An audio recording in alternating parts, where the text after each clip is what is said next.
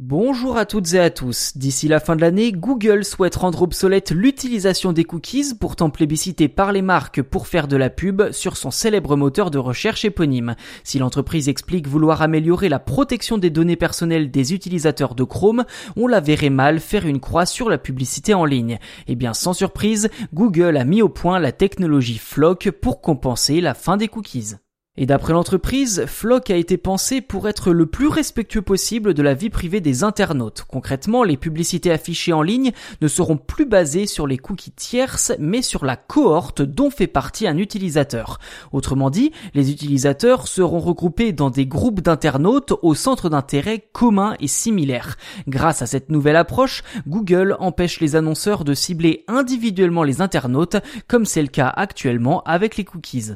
Sauf que les promesses de Google n'ont toutefois pas convaincu tout le monde, notamment l'ONG de protection des libertés sur Internet, Electronic Frontier Foundation. EFF assure que le projet de Google créera de nouveaux risques pour la confidentialité des données et que la cohorte, ou plutôt le groupe auquel appartiendra un utilisateur, révélera nécessairement des informations aux annonceurs sur son comportement. À noter que Google a déjà activé le ciblage Flock dans certaines régions du monde il y a quelques semaines, notamment l'Océanie, l'Amérique du Nord et l'Asie du Sud-Est, ainsi que certains pays spécifiques comme l'Inde, le Brésil et le Japon. Si l'Europe semble pour l'instant épargnée, ce n'est qu'une question de temps avant que Flock n'arrive chez nous. Selon Google, seuls 0,5% des utilisateurs de Chrome font partie de l'essai. Et clairement, ce genre de pratique n'est pas du goût de l'ONG qui a récemment mis en ligne un site web permettant de découvrir si vous faites partie des cobayes soumis au test de Flock. Je vous le disais, il y a peu de chances que nous soyons concernés pour le moment en France puisque le test n'est pas encore effectué en Europe.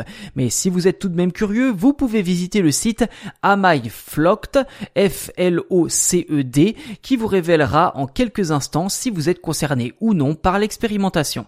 Sur le fond, cette action de FF ne servira sans doute pas à grand chose, mais sur la forme, c'est un avertissement, puisque l'ONG regrette en effet que Google déploie son alternative auprès de millions d'utilisateurs de Chrome sans aucun avertissement et sans obtenir leur consentement.